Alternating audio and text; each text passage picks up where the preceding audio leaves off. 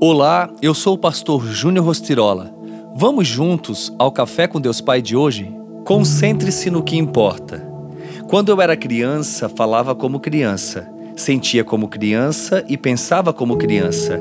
Agora que sou adulto, parei de agir como criança. 1 Coríntios 13, 11.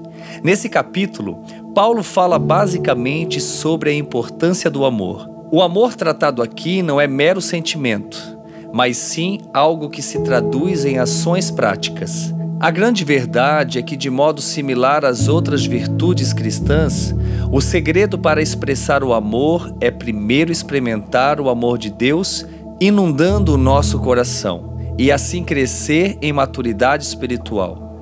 Quanto mais envelhecermos, mais nos damos conta de que tomamos decisões que hoje, com amadurecimento, certamente seriam diferentes.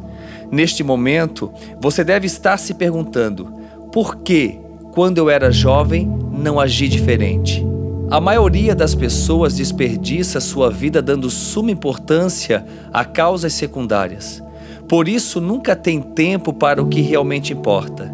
Você deve se concentrar no que mais importa. Portanto, vença a tentação de gastar energia e tempo com coisas irrelevantes. Uma criança tem desejos e vontades que sua idade não lhe permite distinguir do que é certo ou errado. Mas quantas vezes nós adultos também não agimos como verdadeiras crianças, mimados e sem responsabilidades? Em nossa caminhada de fé, precisamos amadurecer, crescer, ser melhores a cada dia.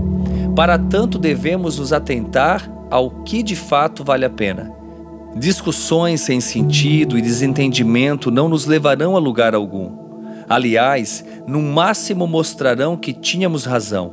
Mas ter razão sem amor é como segurar areia nas mãos, que cai aos poucos até que não reste nada.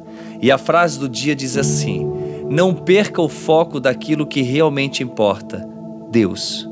Pense nisso, concentre-se no que realmente é importante e que Deus abençoe seu dia. Oremos. Pai, eu oro em nome do teu filho amado Jesus em favor dessa vida que me ouve nesse momento.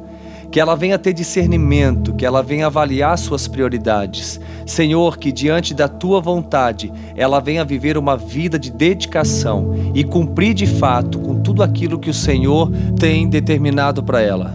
Que assim seja, em teu nome, Jesus. Amém.